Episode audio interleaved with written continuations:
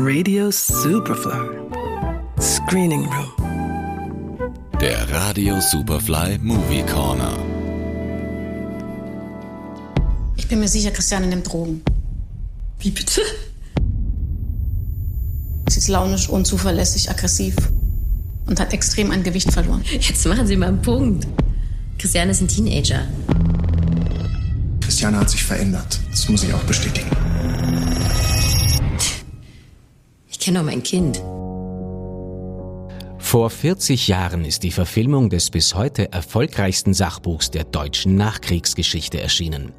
Wir Kinder vom Bahnhof Zoo erzählt die Geschichte von Christiane Felcherinow und ihrer Clique, die in Berlin Ende der 70er Jahre in die Heroinsucht abstürzen.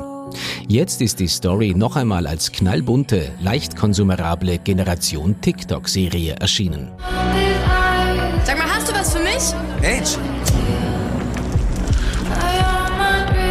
Hast du was? Hast du was? Hast du was? Ich werde dafür sorgen, dass wir genug haben.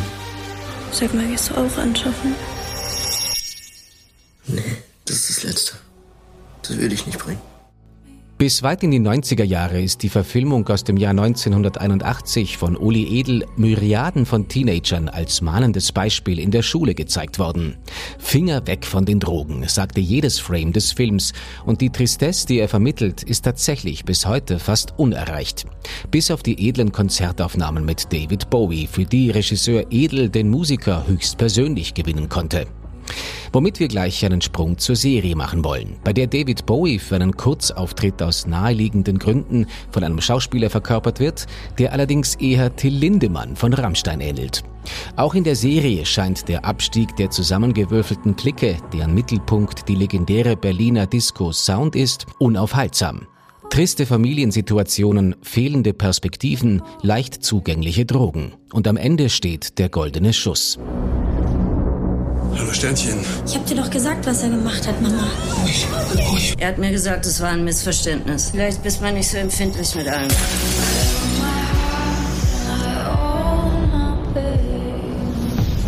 Luise bringt dich morgen in eine Klinik. Es ist das Beste, wenn du jetzt professionelle Hilfe bekommst. Zum Glück ist David Bowie die einzige Personalie, bei der sich die Serie vergreift. Der restliche Cast ist toll besetzt und weckt innige Sympathie mit den Figuren. Regisseur Philipp Kadelbach hatte viele starke Bildideen und der Soundtrack holt einen immer zur richtigen Zeit ab.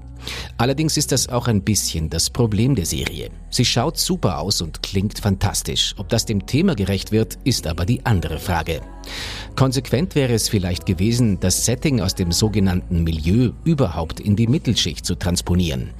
Denn dass Drogen auch dort längst zum Problem geworden sind, ist in Zeiten, in denen etwa das brandgefährliche Crystal Meth gerade über Europa schwappt, allzu deutlich.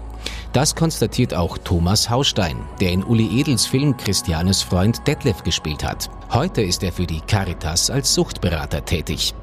Ich finde auch, dass die Vielzahl an äh, Substanzen äh, zugenommen hat im Laufe der Zeit. Also der Markt viel größer geworden ist. Ich finde äh, auch, dass der, generell der Drogenkonsum weit in unsere, in die Mitte unserer Gesellschaft gerückt ist. Also eben nicht so randgruppenspezifisch. Ja? Und ähm, von daher auch ganz andere Voraussetzungen äh, äh, erfordert, äh, Antworten darauf zu finden. Das Serienremake ist also mehr stylisches Musikvideo als in der Tiefe erzählte Geschichte. Wer sich nicht mehr erwartet, wird aber richtig gut unterhalten. Wir Kinder vom Bahnhof Zoo. Zu sehen bei Amazon Prime. Johannes Romberg, Radio Superfly. Radio Superfly. Im Kino. Screening Room. Präsentiert vom Filmarchiv Austria.